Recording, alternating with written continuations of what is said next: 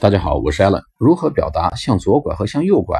动词用 turn，turn t u r n，turn to the left 或者 turn to the right。Turn to the right, you will see the museum very soon. 向右拐，turn to the right, you will see the museum very soon. 你很快就能看到这个博物馆。Turn to the left, about two miles, walk You will see the city hall。向左拐大概两英里，你会看到市政厅。Turn to the right, you will see a modern building。